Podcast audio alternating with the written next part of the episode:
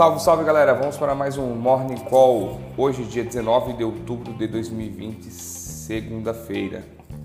Falando um pouquinho do fechamento da semana passada, sexta-feira, Ibovespa fechou em queda de 0,75 na casa dos 98.309 pontos. Porém, a, a queda de sexta-feira não influenciou na alta da semana e muito menos na alta do mês do nosso índice. Na semana, Ibovespa acumulou uma alta de 0,85 e no mês já acumula uma alta de 3,92. O dólar, sexta-feira, fechou em alta de 0,32, cotado a R$ 5,64. Bom, é, segunda-feira acordou animada, começamos a semana com o pé direito. É, sobre novos capítulos, bons capítulos das duas novelas que acompanharam a gente semana passada e uma delas já vem acompanhando algumas semanas. Referente, uma das novelas é referente ao Brexit, lembrando que o Brexit é a separação do Reino Unido da União Europeia, onde tínhamos uma negociação um pouco aflita, na quinta e sexta-feira teve uma reunião de cúpula, até comentado como a chanceler alemã Angela Merkel deu um buquê de olivas ao primeiro-ministro Boris, Johnson, significando rendição, submissão, pedido realmente para que o primeiro-ministro estendesse algumas semanas as negociações para que não houvesse um divórcio é, litigioso, digamos assim. Realmente o pedido foi atendido e o Reino Unido abriu mão ainda de algumas exigências que estava fazendo. Quanto à segunda novela, essa já é uma novela mexicana um pouco mais extensa, e está tendo capítulos bem conturbados nas últimas semanas é o pacote de estímulos à economia americana. Foi colocada uma data limite que será amanhã para definir se sairá algum, algum pacote de estímulo antes das eleições presidenciais que ocorrem no dia 3 de novembro. Referente à eleição presidencial americana, por incrível que pareça, o mercado está associando bem caso qualquer uma das partes vença a eleição. Caso o presidente atual presidente Donald Trump vença, irá ter menos impostos para as pessoas jurídicas, para as empresas.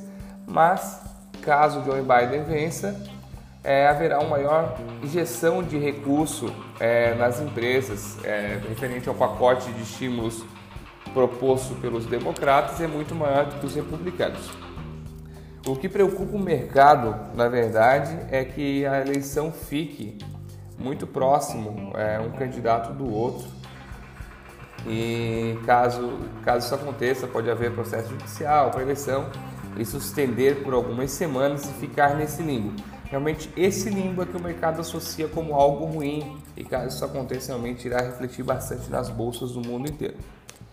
Apesar de termos notícias boas na segunda, o otimismo está no ar e as bolsas estarem operando em alta no momento, há um pessimismo, na verdade, com os casos de coronavírus que não param de aumentar no mundo inteiro.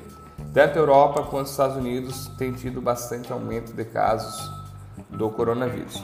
Isso faz com que a, commodity do petróleo caia. Realmente acontece. Quanto mais pessoas infectadas, pode ser que haja novos lockdowns.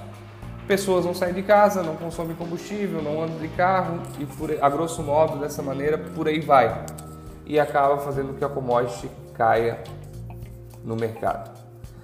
Saiu também o PIB da China, onde mostrou um crescimento de 4,9%, por incrível que pareça, em meio à pandemia, onde todos os países estão reportando PIBs negativos ou projeções ruins, o PIB da China veio alto de 4,9%.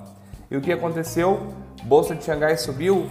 Não, caiu. Mas pô, PIB veio positivo, caiu por quê? porque além de vir positivo, os chineses aguardavam um PIB de 5,3, um crescimento no trimestre, e o 4,9 para eles não foi suficiente.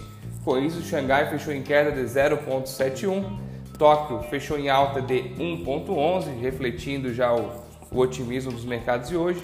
Hong Kong também subiu 0,64 e Coreia do Sul avançou 0,22. Galera, por hoje é só, aguardo vocês no call de fechamento. Um forte abraço, um ótimo dia e bons negócios.